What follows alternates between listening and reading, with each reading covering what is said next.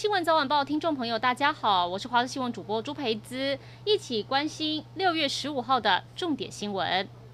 今天是警察节，澎湖县八点钟开始就先帮在第一线的警察人员施打疫苗，而澎湖这次争取到了一万两千三百剂的 AZ 疫苗，能把现阶段中央疫情指挥中心公布公费接种对象一到六类当中每个人都能打得到，规划六月十六号起加速接种，预计在一个月内完成施打。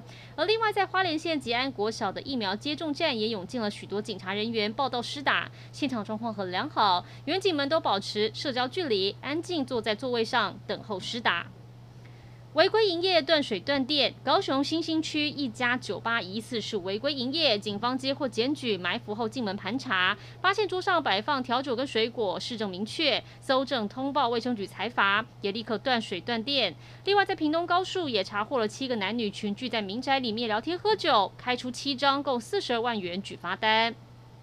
高雄号召热血计程车问奖，加入接送长者前往。接种疫苗，一早有不少车辆就抵达凤山区公所来等候派遣。第一单就是要在九十二岁坐轮椅的北北，还有陪同家人前往接种。虽然运送过程没有很远，但是有问奖协助，还有无障碍车辆接送，让家属觉得很方便。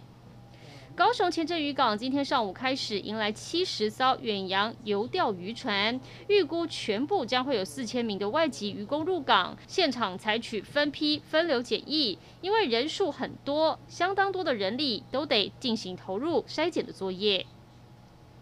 针对端午节连假，国道实施高强度严格匝道移控，造成六都国道交流道都出现严重回堵到地方道路情况。交通部长王国材今天在立法院受访，向用路人道歉。王国材坦承，本来想说希望通勤人走平面，但可能是因为事前宣导不足，才会造成用路人不便。这段期间有因应，像是一般通勤族、民生物流业者等用路需求弹性放宽，隔天又再回到连假匝道移控管制模式。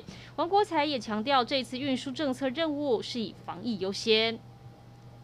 一起来关心天气。今天受西南风影响，中南部天气比较不稳定，出现短暂阵雨或雷雨几率高。早上在沿海地区可能已经有下雨，但中午之后转为以内陆跟山区为主。要注意的是，南部降雨范围比较广，中部比较局部。至于北部跟东部，则是多云到晴。午后东部地区跟北部山区会有局部短暂雷阵雨。温度方面，气象局针对部分地区发布高温灯号，南投县是橙色灯号，有连续出现三十六度高温几率。东部地区跟北北基。则是黄色灯号，紫外线也很强。东南部则有焚风发生的可能，户外活动及工作请多补充水分，避免中暑。